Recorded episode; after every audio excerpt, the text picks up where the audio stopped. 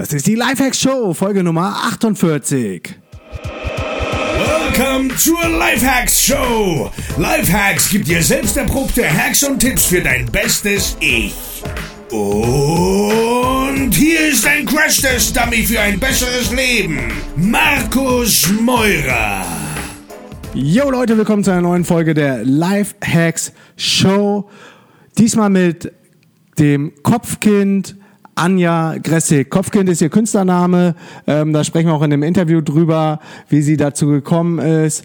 Und Anja ist eine super, super gute Fotografin und dazu noch die Ober-Oberhammer Social Media Expertin vor dem Herrn. Also ich kenne niemanden, der mehr Know-how zu dem Thema Social Media hat als Anja und ich habe schon viele Leute kennengelernt auf dem Gebiet, auch schon viele Leute ähm, verfolgt, gelesen, Workshops ähm, besucht und muss sagen, Anja, das ist echt, echt oberstes, oberstes High, High Level, was äh, Anja da performt und abliefert. Anja ist auch eine Teilnehmerin bei uns im DNX-Camp Jericho Quara und am letzten Tag habe ich Anja dann ähm, bei uns in der Villa geschnappt, um mit ihr über das Camp zu reden, über ähm, die Cruise, wo sie auch mit am Start war, über ähm, ihre digitale Nomadenerfahrung, über die neuesten Trends im äh, Social Media Marketing. Das Interview ist richtig spannend geworden. Viel Spaß damit. Bis gleich.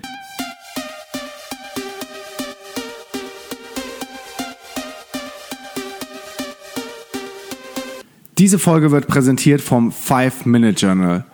Das Five Minute Journal ist eines der mächtigsten Tools, die ich in den letzten Jahren in mein Leben implementiert habe. Mit dem Five Minute Journal startest du nämlich mit einem positiven Mindset in den Tag und kommst dann ganz automatisch in einen Flow. Geh jetzt auf www.5minutejournal.com und sicher dir mit dem Code LIFEHACKS 10% Discount.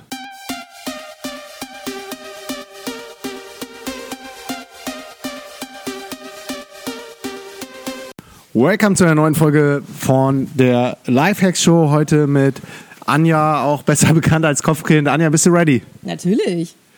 Cool, wir beide sitzen jetzt hier gerade, die Sonne ist schon untergegangen im DNX-Camp in Brasilien, haben gerade noch eine Kröte versucht auf, die, auf den Arm zu nehmen, beziehungsweise anzufassen, auf die Hand zu nehmen.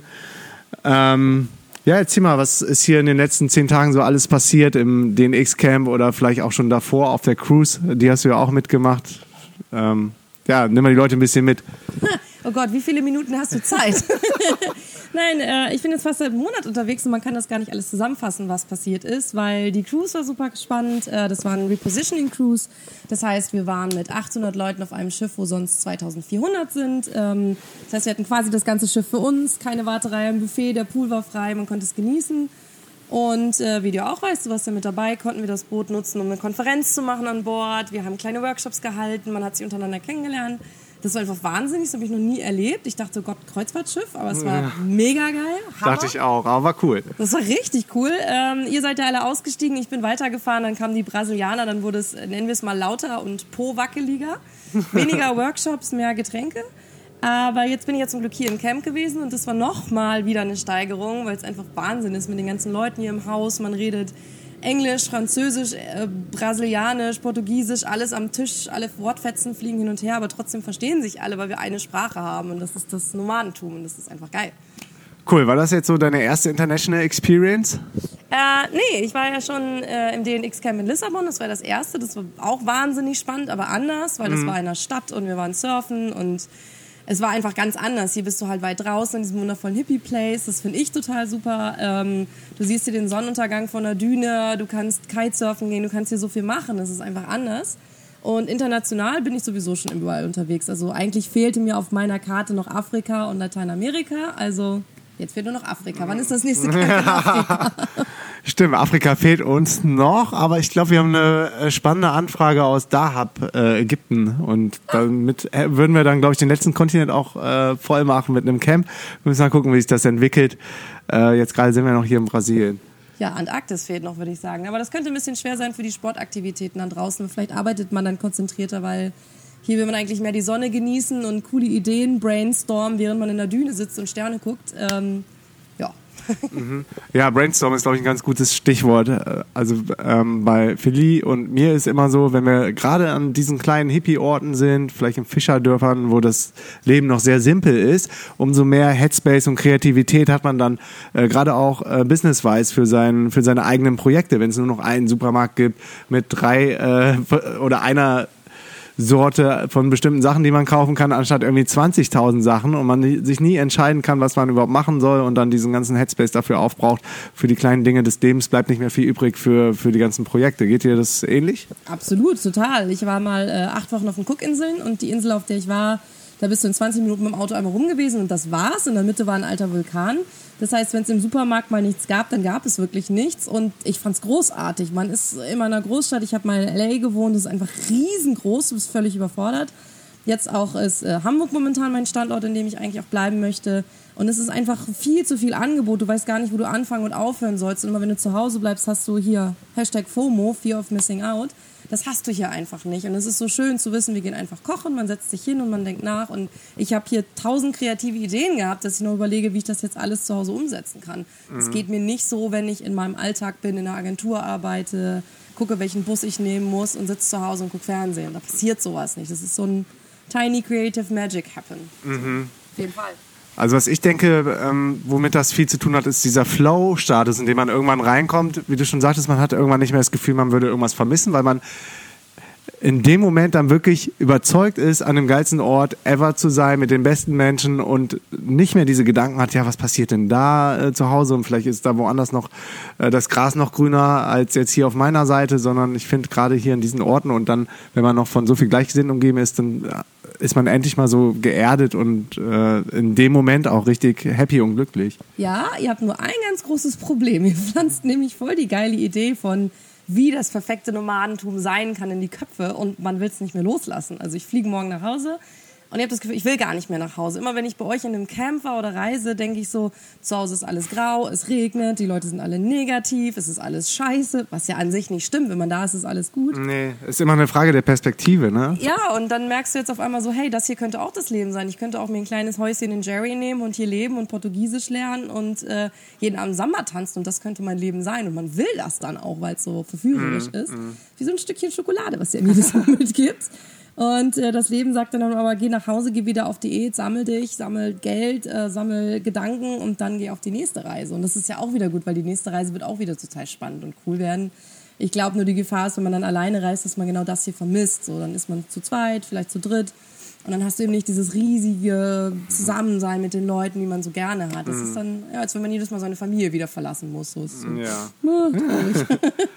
Ja, aber glaub mir, zu zweit kann auch cool sein, zu dritt äh, sowieso. Und gerade auch, wenn man dann wieder ähm, anders lebt oder unterwegs ist, dann weiß man wieder genau, was man vermisst hat. Und wenn das dann wiederkommt ähm, und du vielleicht auf einem Event von uns bist oder in einem anderen Camp oder mit anderen Gleichgesinnten abhängst, dann freut man sich wieder umso mehr. Und ich glaube, das Konzept würde jetzt auch nicht über ein halbes Jahr funktionieren, so als Hippie-Kommune. Ähm, auch wenn wir es aus Spaß schon mal gesagt haben, wie wäre es, wenn wir das Haus jetzt hier long-term mieten würden. Ähm, braucht es ja doch immer ein bisschen was, um diese Spannung dann aufzubauen, obwohl zehn Tage echt ein bisschen kurz sind. Äh, wir müssen es leider einsehen, es kommt immer wieder in die Feedbackbögen bei Feli und Bier äh, rein, wenn wir Events veranstalten unter dem Label DNX, dass viel zu wenig Zeit für Netzwerken ist, die Leute sich fast schon gestresst fühlen. Auf der anderen Seite denken wir immer, wir wollen den Leuten so viel wie möglich geben ähm, und hauen dann halt das ganze Programm voll, sagen, das ist alles on demand, aber natürlich, ich würde auch alles mitmachen, ähm, weil alle Sachen dann, glaube ich, auch ziemlich cool sind, gerade in der Gruppe. Ne? Ja, aber das Schöne ist, hier ist auch Fear of Missing Out, aber weniger im Sinne von, ich verpasse tolle Veranstaltungen, sondern die, die Workshops, die ihr gemacht habt. Ihr holt ja Leute rein, an die man sonst nicht rankommen würde. Also wann würde ich mal bitte mit einem brasilianischen Accelerator-Guy sprechen, der irgendwie bei Apple gearbeitet hat? Das würde sonst nie passieren. Das war super. Und die Zeit nimmt man sich dann auch gerne. Und dieses, äh, was verpassen ist dann eher so, alle gehen abends essen, bleibe ich jetzt hier und arbeite. Das dürfen jetzt meine Kunden hier wahrscheinlich nicht hören. Dass ich dann sage, nee, ich gehe lieber mit den Leuten essen und habe dieses, dieses Gemeinschaftserlebnis und lerne die Leute hier kennen und kann die wie Freunde mit in die Welt mitnehmen. Und auch was du sagst von der Länge des Camps, klar, es ist cool, wenn man das einen Monat oder zwei machen würde, aber dann verflüchtigt sich vielleicht auch einiges. Und so ist es genau die richtige Mischung, wo man sagt, okay, ich lerne ganz viel, ich kann was mitnehmen und dann schauen wir mal wieder, was passiert, wenn ich woanders hinreise. Und du kennst mich, mir wird auch nicht langweilig. Nee, auf, auf keinen Fall mache ich mir keine Sorgen. In keinem Land werde ich, glaube ich, länger als zwei Tage alleine rumreisen. Aber dafür ist man dann auch einfach Nomade. Also dafür ist man dann geboren, dass man nicht schüchtern in seiner Nee. kleinen Hütte sitzt und Angst vor der Welt hat, sondern es einfach ausprobiert. Wenn man auf die Nase fällt, ja gut, ne? Aufstehen und weitermachen. So. Auf jeden Fall. Wie du eben schon gesagt hast, warst du ja schon immer viel unterwegs und hast schon viele Orte gesehen. Ähm, und bis jetzt dann noch mit diesem ganzen digitalen Nomadentum in Touch gekommen, kannst im Grunde ja, glaube ich, deine Social Media Arbeit von überall machen. Ähm, von daher hast du die besten Voraussetzungen. Und eben hast du auch noch gesagt, ähm, dir sind auch noch ganz viele eigene äh, Ideen gekommen, um vielleicht nochmal eigene Businesses, Projekte neben dem äh, Social Media äh, äh, anzubieten oder zu starten und dann vielleicht sogar ganz irgendwann davon leben zu können. Ähm, wie konkret ist das? Was kannst du dazu schon sagen? Wenn ich jetzt Pressesprecher werde, würde ich wahrscheinlich sagen, äh, kein Kommentar.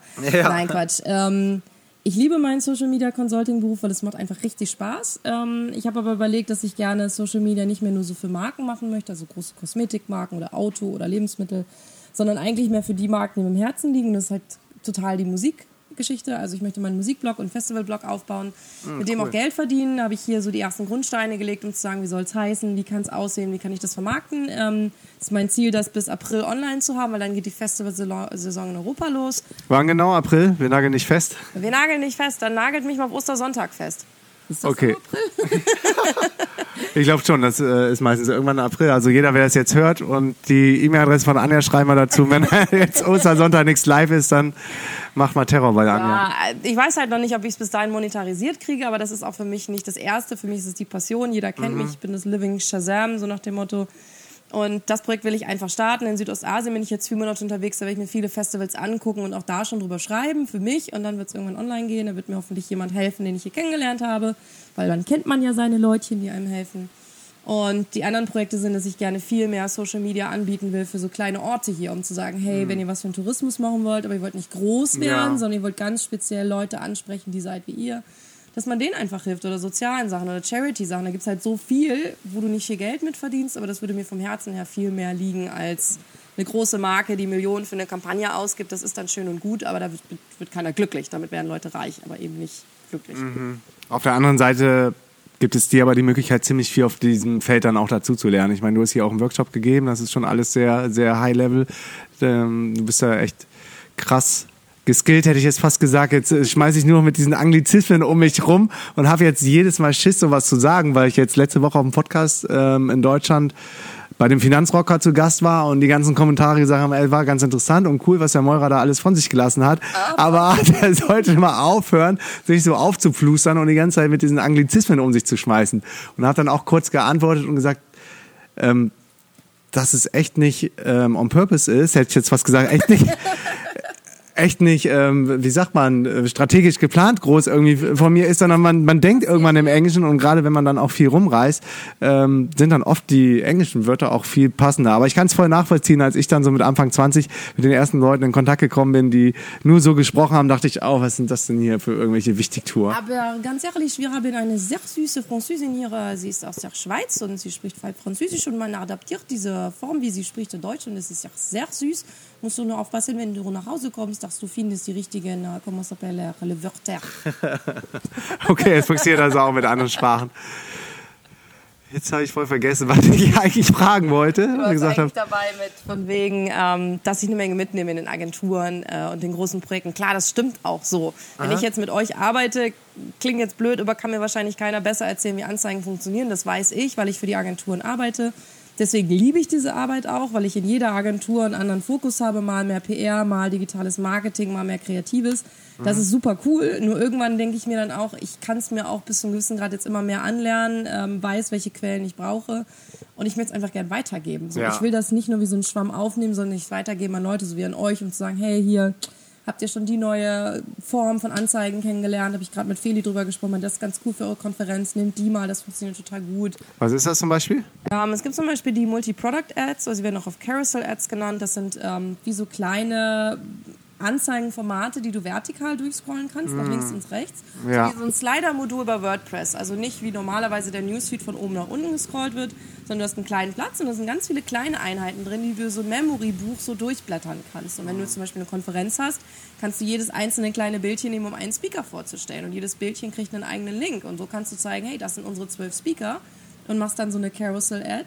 Und das kannst du auch redaktionell nutzen, ohne da Geld draufsetzen zu müssen. Das ist einfach so eine schöne Spielerei. Es gibt so viele neue Sachen mit Facebook Live, das könnt ihr für die, für die Konferenzen super nehmen oder die neuen Notizen, mit denen man fast wie Blogbeiträge schreiben kann, mit Headerbild, mit Fettungen. Es gab noch nie auf Facebook Fettungen, außer bei den Hashtags. Und das ist ein Wunderland. Das ist herrlich.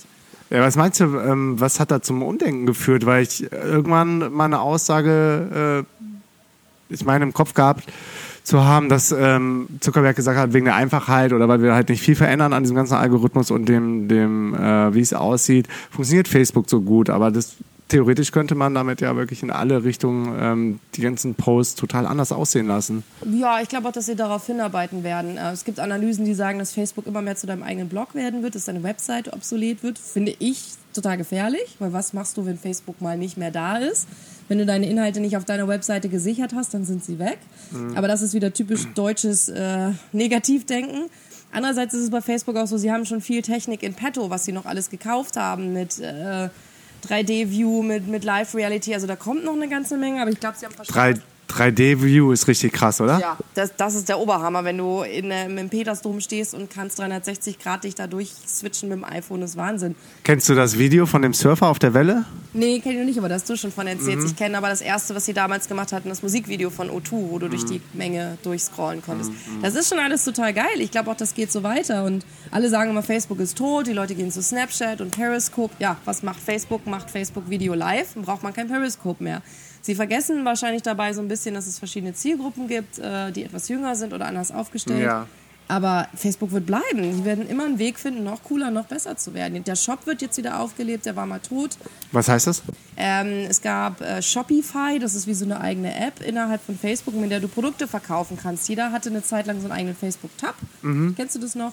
Und hat darüber Produkte verkauft. Das hat nicht so gut funktioniert, weil die Zahlmethoden waren nicht richtig, die Technik war nicht sicher genug.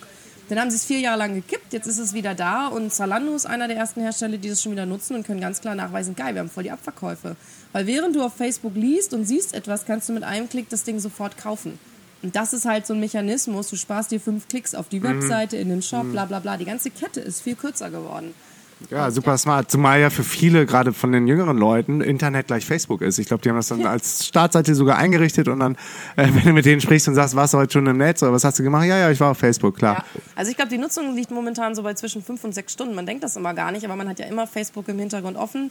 Ich habe bewusst meine Startseite auf Google zurückgeändert, weil wenn ich jedes Mal Facebook öffne, ist das für mich Arbeit und Privates und Information Overflow und äh und der und der Algorithmus funktioniert einfach so scheiße gut, dass man sich da jedes Mal wieder ärgert, oder? Ja, es geht schon. Ich habe jetzt festgestellt, nach der Cruise habe ich irgendwie mehr als 120 neue Freundinnen zugefügt, was ich selten mache. Ich habe nicht so viele, unerwarteterweise. Und mein ganzer Stream ist voll mit Leuten aus Brasilien. Ich kriege fast nichts mehr angezeigt von meinen Freunden. Das heißt, Same hier. Ja, wenn du nicht weißt, wie Facebook funktioniert. Ich weiß, wie ich meine alten Freunde in Anführungsstrichen zurückholen kann mhm. durch Liken der Beiträge und Ausblenden der neuen Leute. Oder in bestimmte Listen packen, ne? Genau, aber das wissen viele Leute nicht. Und dann kriegen die so eine eindimensionale Anzeige von Daten, das ist schon fast Zensur, würde ich sagen, weil ganz vieles kriege ich nicht mehr angezeigt. Aber das ist halt so. Je mehr du Facebook verstehst, desto besser kannst du damit arbeiten. Und ich fürchte nur, dass es eben nicht alle genau wissen. Die denken dann so, oh, der und der ist gar nicht mehr bei Facebook. Ja, und dann haben die auf einmal geheiratet und schon drei Kinder gekriegt. Hast du nicht mitgekriegt, so, ne? Ja. Mm. Klar. Ja. Ähm, was würdest du sagen, oder nochmal kurz zu dieser neuen Anzeigenform, ähm, zu den Karussellen, wo du meintest, der User kann dann die zwölf Speakerbilder durchklicken. Kostet die Anzeige dann auch zwölfmal so viel, weil ähm, die Interaction natürlich dann auch zwölfmal höher ist, wenn er durchklickt? Nee, das ist nicht so. Ähm, du zahlst dafür ganz normal. Es gibt auch schon Studien, ähm, die belegen, dass halt die Conversion, also der sogenannte Transfer, der dann erfolgt durch diese Links, wesentlich besser ist. Wir haben das schon bei einigen Kunden probiert und haben gesagt, wir haben einmal einen Linkpost zu einem Thema geschaltet, mit einem schönen Bild und einer Headline und dem Call-to-Action-Button und dem haben wir mal gegenübergestellt so eine Carousel-Ad mit mehreren Bildern. Das war halt aus dem Bereich Food, also ganz lecker, die Bilder. Man hat richtig Hunger bekommen, wollte einkaufen gehen. Und wir haben halt einfach gemerkt, dass diese Carousel-Ad besser performen, weil die Leute viel mehr Bilder zu sehen kriegen, es ist viel spielerischer und die Leute klicken einfach mehr drauf. Das heißt, die sogenannte Conversion ist besser. Man muss natürlich von Fall zu Fall gucken, wo es Sinn macht. Ich würde die jetzt nicht nur, weil sie da sind, überall einsetzen wollen. Aber es gibt schon sinnvolle Sachen. Gerade wenn man eine Konferenz hat oder wenn man einen Blog hat, in dem man mehrere Themen zu einem Oberthema bewerben will. Wenn du einzelnen Linkpost machst, musst du deine Fans fast befeuern damit. Du musst jeden Tag einen raushauen, um alle Blogposts zu promoten. Mhm. So hast du ein Anzeigenformat und kannst es länger laufen lassen.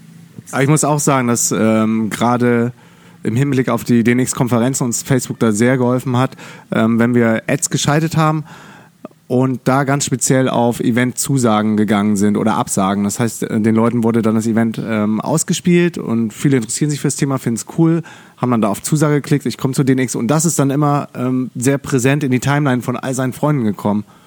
Auf jeden Fall, das ist auch total wichtig. Dieser soziale Faktor bei Facebook ist eben da.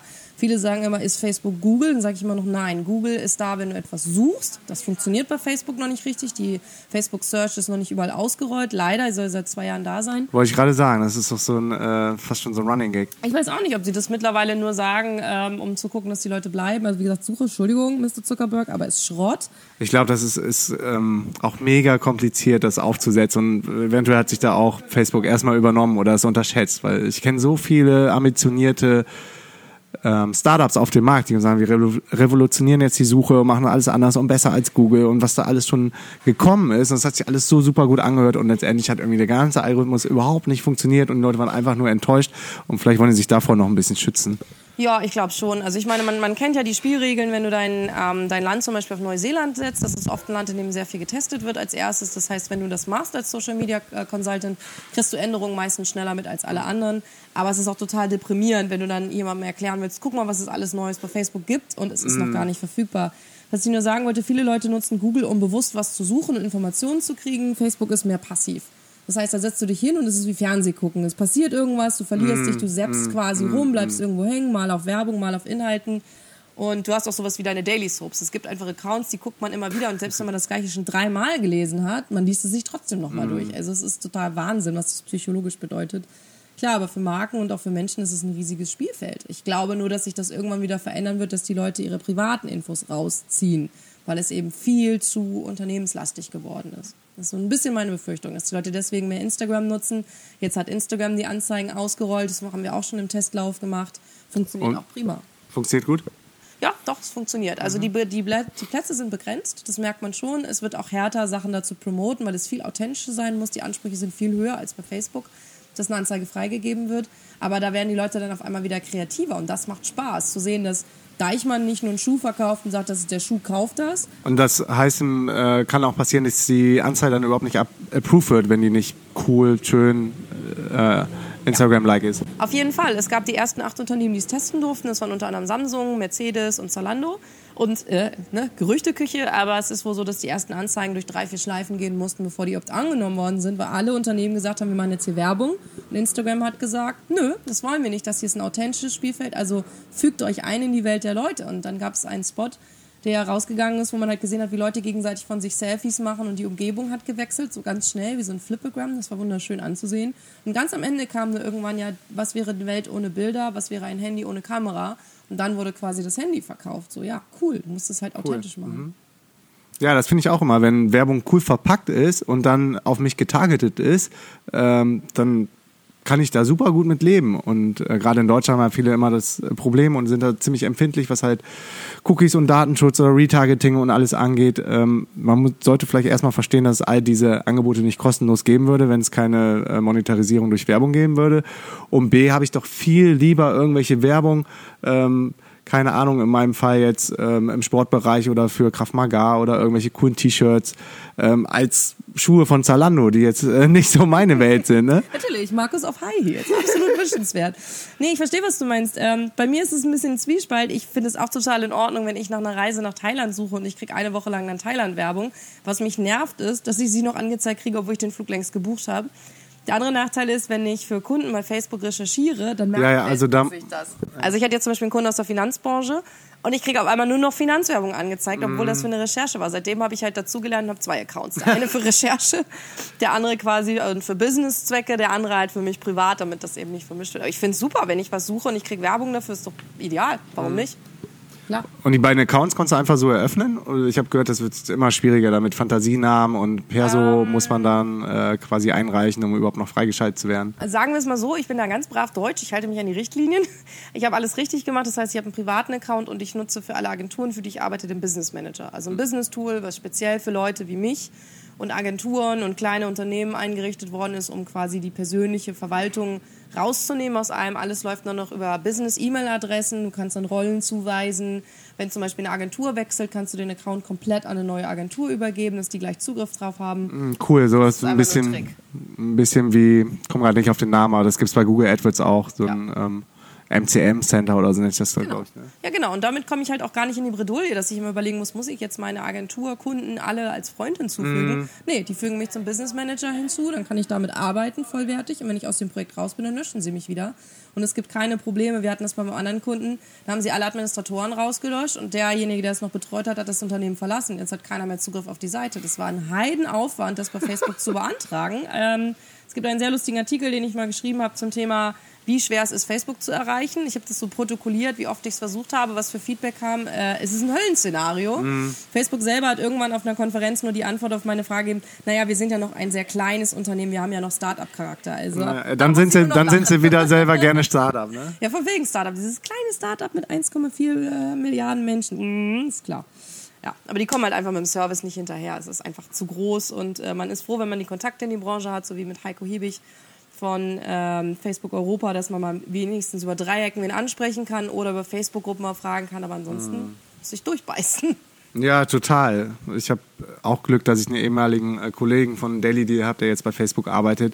Und da funktioniert das dann ähm, lustigerweise immer total schnell, wenn da nicht da irgendeine Frage habe. Also wenn die wollen, können sie, aber äh, wahrscheinlich schützt man sich ähm, dadurch auch ein bisschen selber, dass äh, der Kundenservice jetzt nicht so stark besetzt ist, Ja. dass da jeder was fragen kann. Ich finde es total schade, weil ich meine, ganz vielen kleinen Unternehmen wird Facebook als der neue Heilsbringer verkauft, aber wenn du nicht 5000 Euro im Monat an Anzeigenbudget ausgibst, kriegst du keinen Ansprechpartner. Das Same bei Google, ne? Ja, es gibt äh, Facebook Go heißt das Problem, glaube ich, oder Facebook Go Business. Das ist für Kleinunternehmen, die kriegen dann so vierwöchige Betreuung und kriegen so Videotutorials, wie sie das alles machen können. Aber ich meine, ich schalte nun seit über drei Jahren Anzeigen und ich habe immer noch nicht alles verstanden, weil ich doof bin, sondern weil es einfach so riesig ist. Und auch, warum funktioniert das an einem Tag gut und am nächsten schlecht? Das ist wahnsinnig, das zu lernen. Und mir tun einfach die kleinen Leute leid, die es gerne machen würden und wissen einfach gar nicht, wie sie da anfangen sollen und kriegen keine Hilfe. Aber vielleicht sehe ich das auch aus falschen Augenwinkeln.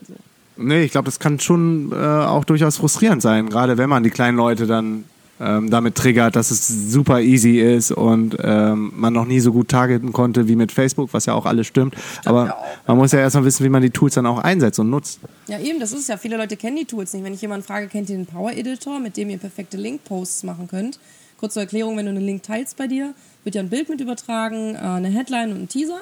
Und viele Leute wissen nicht, dass sie das überarbeiten können. Und das ist quasi die feine Arbeit eines CVD bei einem Heft, zu sagen, Headline und Teaser müssen perfekt sein, um das Thema zu beschreiben. Wenn du nicht weißt, wie du das ändern kannst, postest du immer Links, die eventuell eine völlig irrelevante Beschreibung haben und keiner klickt drauf, weil er nicht weiß, was ihn erwartet. Und wenn die Leute nicht wissen, dass es den Power Editor gibt, das ist kostenlos, gibt es nur in Chrome, dann nutzen sie ihn nicht und zack, äh, vergeuden sie quasi Potenziale und das ist halt super schade.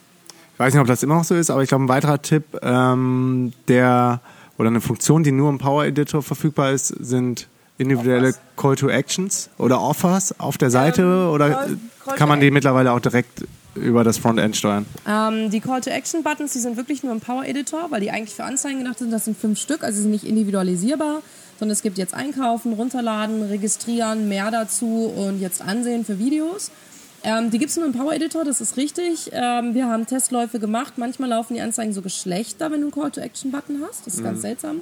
Vielleicht, weil die Leute es nicht kennen? Ja, oder weil sie halt sofort das Gefühl haben, da will mir jemand was verkaufen. Wenn irgendwo ein Button auf einer Webseite ist, jetzt einkaufen, dann sind sie auch gleich so, wuh. Ja, ja, gerade gerade Facebook und was verkaufen. Ich glaube, also es, es wird, glaube ich, langsam besser, wie du jetzt schon sagtest. Die ersten Testläufe von Zalando scheinen ja schon wieder richtig gut zu laufen mit diesem Shopsystem. Aber ähm, früher war es ja noch so, dass man sagt, okay, Facebook ist jetzt hier so meine private Welt, mich ein bisschen treiben lassen und so. Und zum Kaufen ähm, gebe ich dann direkte äh, Suchbegriffe bei Google ein und gehe dann auf die Shops. Ja, absolut. Das habe ich auch in meinem Workshop hier erklärt. Man darf nie vergessen, dass alle sozialen Netzwerke immer noch wie ein Wohnzimmer sind. So, da sitzt du, da schnappst du dir ein Buch, wenn du was lesen willst, du setzt dich hin und du stellst es zurück, wenn du es nicht mehr willst. Du schaltest den Fernseher ein, du lässt dich berauschen, wenn du keinen Bock mehr hast, dann schaltest du ihn aus. So ist das bei Facebook auch. Wenn jetzt jemand ständig in meinem Wohnzimmer rumtanzen würde, irgendwie mit einem Verkaufsvertrag für Versicherungen Hand, würde sagen, Anja, kauf das, würde ich sagen, raus aus meinem Wohnzimmer, du hast hier nichts zu suchen. Und deswegen sind Anzeigen nur dann richtig sinnvoll und gut, wenn sie eben zu dir passen und wenn sie dir nichts verkaufen, sondern einfach nur dir ein Gefühl geben, hier ist ein Angebot, so wie ein Bücherregal, wenn du willst, greif zu, aber du musst nicht. So, und dadurch kriegen die Leute das dann in ihren Kopf rein und erinnern sich eventuell daran und das ist auch gut so. Für die Marketing-Leute ist es natürlich super, weil sie es besser nachweisen können, als hätten sie wirklich irgendwo nur eine, eine Display-Ad, die irgendwo an der Bushaltestelle steht. Das können sie ja gar nicht nachweisen. Mhm. Also du meinst jetzt aus Statistiksicht Performance Marketing, dass man genau tracken und nachweisen kann, was genau wurde gespendet und wie ist die Conversion-Rate und was kann man optimieren. Also ich weiß, dass ich für die Kunden teilweise fünf, sechs Stunden im Monat nur darauf verbringe, am Ende des Monats ein Reporting zu erstellen und genau zu gucken, guck mal, das ist gut gelaufen, das ist schlecht gelaufen, aus den Gründen dies, aus den Gründen das, lass mal nächsten Monat ja nachjustieren, weil Facebook ist äh, nicht umsonst aber es kostet dich nur so viel, wie du glaubst, dass du investieren musst. Und viele Leute denken dann mal, naja, das ist ja kostenlos. Und wenn man ihnen dann sagt, du musst Anzeigen schalten, dann sind sie erstmal baff. Mhm. Wenn du ihnen aber nachweist, zum Beispiel indem du ein TKP ausrechnest, wie es traditionell im Printmarkt war, dann sind sie oft sehr erstaunt und sagen, Oder noch bei Banner-Ads ist. Ja, genau. Oder CPM. Ja, genau. Also all diese ganzen Mechanismen, die du kennst, zum Beispiel Banner auf Webseiten performen überhaupt nicht mehr. Wir mhm. haben viel mit Advertorials gearbeitet online. Das funktioniert überhaupt nicht. Da, da kriegst du Zahlen verkauft, die nie im Leben erreicht werden und es bringt nichts. Und ich sage, Willst du 10 Euro in Banner einsetzen und 10 Euro auf Facebook? Würde ich jetzt sagen 10 Euro auf Facebook, wenn du dort vorhanden bist. Oder selbst wenn du nicht vorhanden bist, kannst du es zur Traffic-Generierung nehmen. Mhm. Und was hältst du davon, wenn man sich ähm, Likes direkt über Facebook, über eine Werbekampagne holt, kauft? Sind die relevant oder kommt es dann wieder auf dich selber an, wie gut du dann diese Kampagne äh, ausrichtest? Äh, ich finde, das ist ein Faktor von Authentizität. Also wenn du sagst, so wie früher Freunde kaufen in Indien, ne, dann hast du von 5000 mehr. Das gibt es in der Form nicht mehr so richtig und es ist auch unseriös. Facebook hat das erkannt und alles gelöscht. Es gab eine Reinigungsaktion im, im Februar. Wurden die auch gesperrt, die Accounts? Ja, also da haben viele, viele Seiten haben wirklich ähm, große Einbrüche gehabt von ungefähr 5 bis 8 Prozent. Bei den ganz großen Seiten ist das viel. Das waren diese ganzen toten Accounts, die gekauften Fans, inaktive Accounts und das alles. Und jetzt mittlerweile würde ich sagen, wenn du eine gute Kampagne machst und überzeugst die Leute davon, Fan von dir zu werden und du hältst das auch ein, was du ihnen versprichst, was ich hier kriegst du die tollsten Rezepte für Veganer und deine Page liefert das auch, dann hast du einen guten Fan gewonnen. Dann mhm. hast du ihn nicht gekauft. Du hast ihn gewonnen, indem du authentisch bist und indem du das lieferst, was du ihnen versprichst. Wenn du nur sagst, werd jetzt hier Fan, um an einem Gewinnspiel teilzunehmen, das ist schon gar nicht mehr erlaubt laut der Promotion Guidelines. Das mhm. machen immer noch viele. Ja, das sehe ich auch immer wieder, obwohl ich auch weiß, dass es nicht erlaubt ist. Haben die einfach nur Glück, dass die dann nicht erwischt werden oder spielst du da mit dem Feuer oder meinst du, das kann man schon mal riskieren? Ich glaube, die, die Prozentzahl von den Leuten, die deswegen abgemahnt werden oder Seiten, die gesperrt werden, ist sehr gering. Ähm, Facebook ist da auch meinem Gefühl nach, das ist jetzt keine Statistik, äh, sehr kulant mit Firmen, die sehr viel Geld auf Facebook lassen, dass sie mhm. eher mal was durchgehen lassen. Aber wie gesagt, wo kein Kläger, wo kein Richter, äh, da kein Richter. Wenn, hier, wenn du Pech hast und du hast einen Konkurrenten, der dich ausschalten will, der findet das Gewinnspiel, der klagt dich an oder meldet dich bei Facebook, kann deine Seite im schlimmsten Fall gesperrt werden. Also warum? Das ist dann echt ein echtes Problem, ne? was ja. viele gar nicht so auf dem Kasten haben. Ja, weil dann kommt nämlich wieder mein mhm. Lieblingsthema. Wenn du dann gesperrt wirst, ja, versuch das mal nachzuweisen. Eine Freundin, eine gemeinsame Freundin von uns, hatte das mit einem falschen Namen und hat mit dem Perso mehrfach nachgewiesen, dass das wirklich ihr Name ist. Es hat fast zwei Monate gedauert, bis ihr Facebook-Account freigegeben wurde. Stell dir mal vor, du hättest zwei Monate Facebook-Verbot. Das wäre Wahnsinn. Ja, auf jeden Fall. Und ähm, Stichpunkt Gewinnspiel, was ich ganz shady finde, sind diese, der letzte Kommentar gewinnt oder so. Kennst du das? um Gottes Willen. Ich glaube, das war äh, Radio, wie hieß mm. mal? Chico, nee, nicht Radio Chigavera, das war irgendein Radio äh, Genau, ein Radiosender aus Süddeutschland und die haben das gemacht. Ähm, es gibt mittlerweile die lustigsten Spielformen, die sowas sagen wie, der letzte Kommentar um 18 Uhr gewinnt, mm. was ziemlich fies ist, wenn du mit Zeitverschiebung arbeitest. Mm. Äh, es gibt lauter Mechanismen für Gewinnspiele. Tag dich im Bild, was nicht erlaubt ist, tag einen Freund irgendwie, was eigentlich ja, nicht erlaubt ist. Ja. Ich glaube, die finden immer wieder was Neues. Mittlerweile haben sie sowas gemacht, dass ein Moderator gesagt hat, okay, wenn ich im Lotto gewinne, so für jeden Like sozusagen teile ich dann die mm. Summe. Ja gut, dann rechnen sie die Wahrscheinlichkeit aus und wissen dann, okay, sie müssen kein Geld weggeben. Also diese ganzen Krux-Gewinnspiele finde ich großartig, einfach nur, weil ich dann einmal im Jahr auf einer Konferenz sagen kann, guck mal, das ist letztes Jahr wieder für Scheiße gebaut worden und das ist einfach nur zum Totlachen. Ja, aber das Schlimme ist, dass es funktioniert. Ja, ich würde es keinem Kunden empfehlen, auf gar keinen Fall.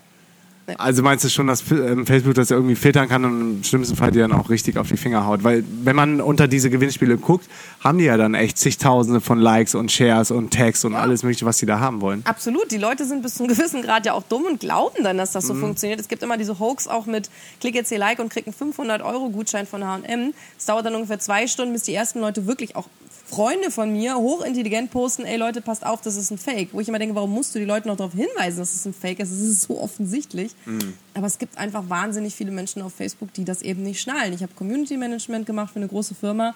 Was die Leute da teilweise kommentieren und von sich geben, da zweifelst du echt an unserem Intellekt der Menschheit. Das ist Wahnsinn. Aber so ist es halt. Das ist halt ein Spiegelbild der Gesellschaften. Alle Leute sind auf Facebook, also sowohl die Schleien als auch die Dummen. Äh, es gibt Leute, die auf Gewinnspiele reinfallen und es gibt Leute wie uns, die sagen, Alter, das ist so offensichtlich, aber so ist es halt. Ja. So ist es halt. Und mittlerweile ist ja auch die jüngste Generation schon da, von irgendwelchen Eltern, die dann die Kinderbilder posten, wo man gar nicht weiß, ob die Babys das später vielleicht mal ganz cool finden. Äh, da habe ich aber jetzt auch so Gegenbewegungen gesehen und irgendjemand hat gesagt, so das äh, sollte man auf keinen Fall machen oder später das Kind dann irgendwann mal selber entscheiden lassen. Ja, aber das ist auch wieder so ein typisch deutsches Ding. Ich habe viele Freunde in den USA, die posten alles. Also da fehlt nur noch ein Bild von sich selber auf der Toilette fast. Ähm, je, jeder kleine Mucks des Kindes wird dokumentiert, jedes Video, weil die einfach Facebook so sehen, wie Zuckerberg das damals auch gezeigt hat, als persönliche Timeline, als Tagebuch, als ich teile mein Privatleben mit Leuten. Wir Deutschen machen es wieder umgekehrt. Wir sagen, Gottes Willen, guckt nicht in mein Haus rein. Ich will nicht, dass die Leute wissen, wo ich bin. Dann könnte ja sozusagen mein Haus ausgeraubt werden. Also Genau, und dann, dann geben sie dazu aber ein Interview in der Zeitung, wo dann die Adresse, wo sie vor ihrem Haus stehen zum Beispiel und haben das äh, verpixelt lassen auf Google. Also. Genau, solche, solche fiese Matenten oder dass die Leute dann im Kommentarfeld bei Gewinnspielen ihre Handynummer posten, auch wieder. Aber das mit den Kindern, ähm, ich arbeite für einen Verein, der, äh, also Digital Media Woman, die ja auch solche Sachen mit dir dokumentieren. Da hatten wir mal einen Abend zu, da haben wir wirklich Kinder auf die Bühne geholt und haben die gefragt, wie seht ihr denn das? Und die Kinder gehen da ganz anders mit um. Die Eltern sind die, die sagen, nein, ich zeige nicht das Gesicht meines Kindes, bis es das selbst entscheidet. Und du weißt jetzt nicht, wenn du ja heute ein Kind kriegst, ob es in 18 Jahren Facebook noch gibt. So, woher willst du das wissen?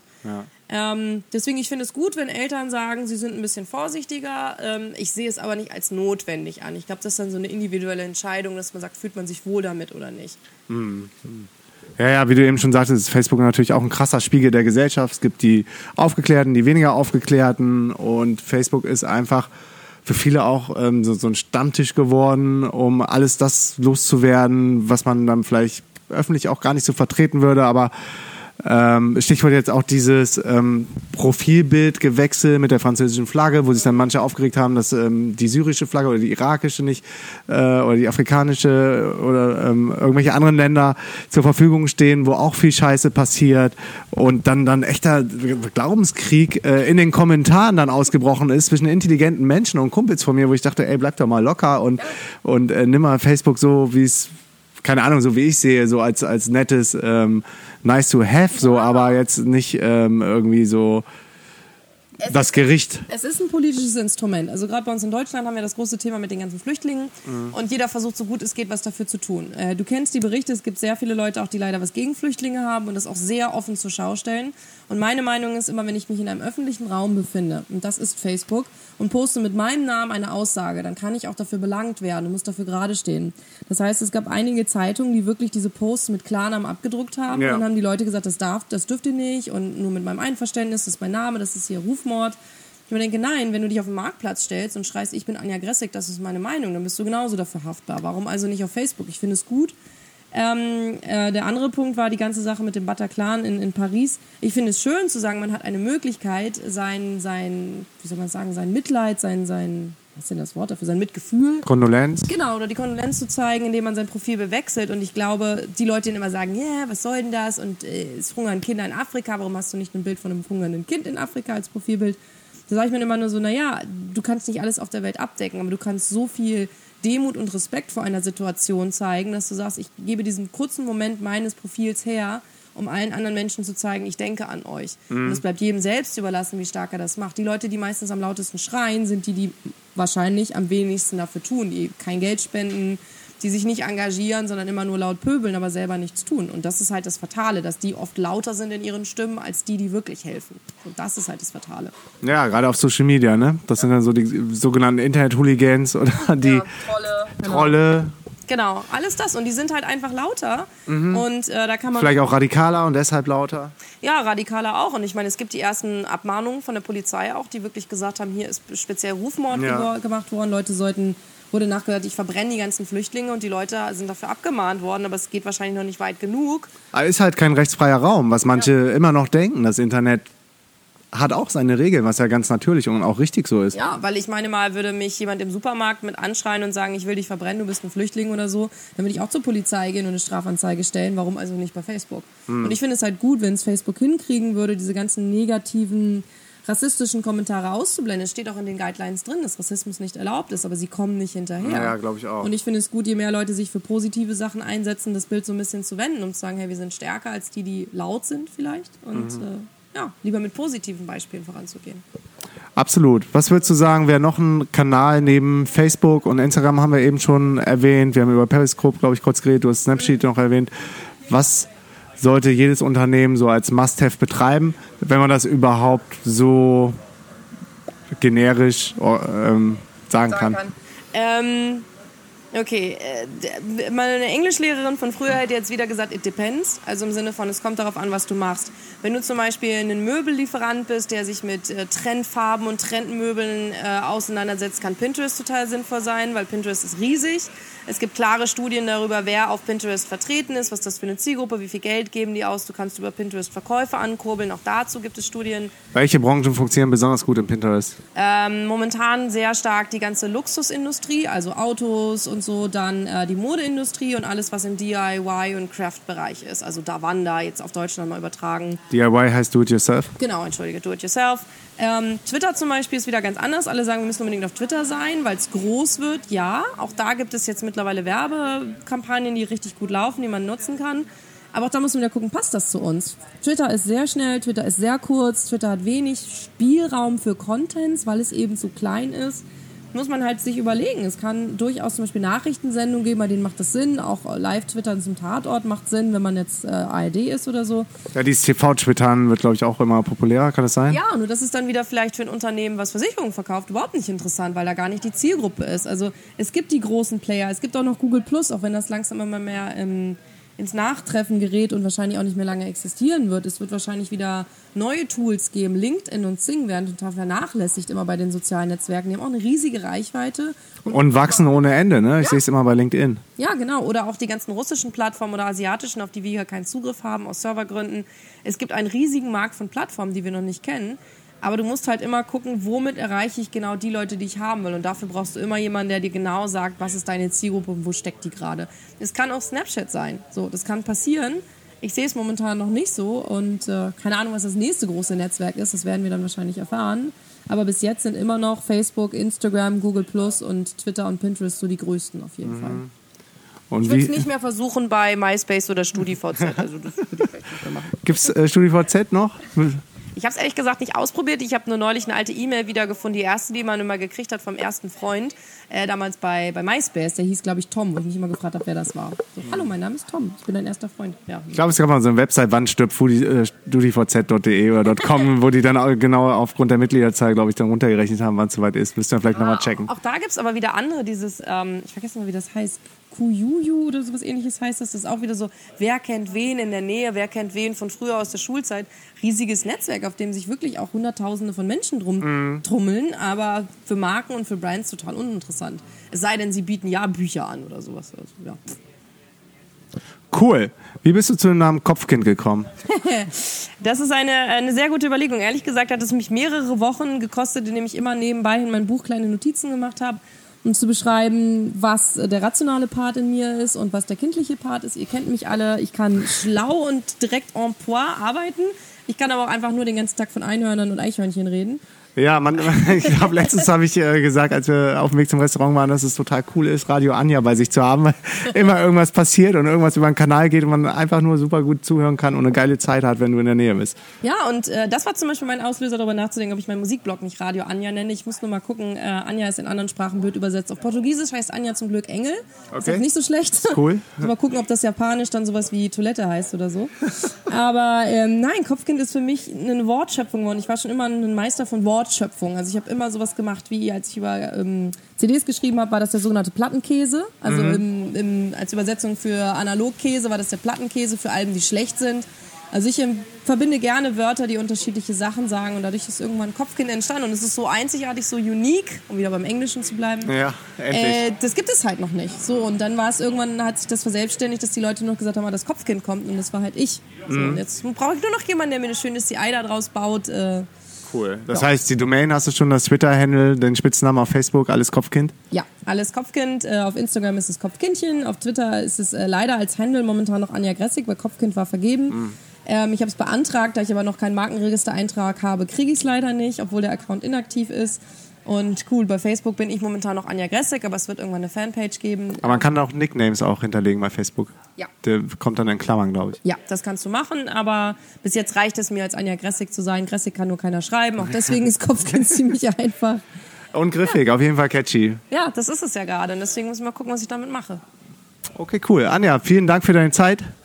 Ähm, ich glaube, die Leute haben sehr viel mitgenommen von äh, Social Media, Facebook etc. Und ja, ich bin gespannt, wie es bei dir weitergeht. Wir nageln dich fest. Ostersonntag war das. Deine E-Mail, ver- Scheiße.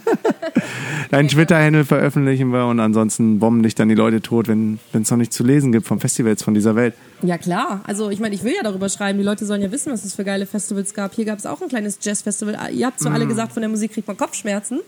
Aber ich Mm. Nee, das- großartig. es ist halt mal was anderes und es gibt so viel Musik und jeder mag Musik. Ich kenne keinen Menschen, der sagt, er mag Musik nicht. Also daher, ne? Absolut, wir freuen uns. Danke, Anja, für deine Zeit. Ich danke dir.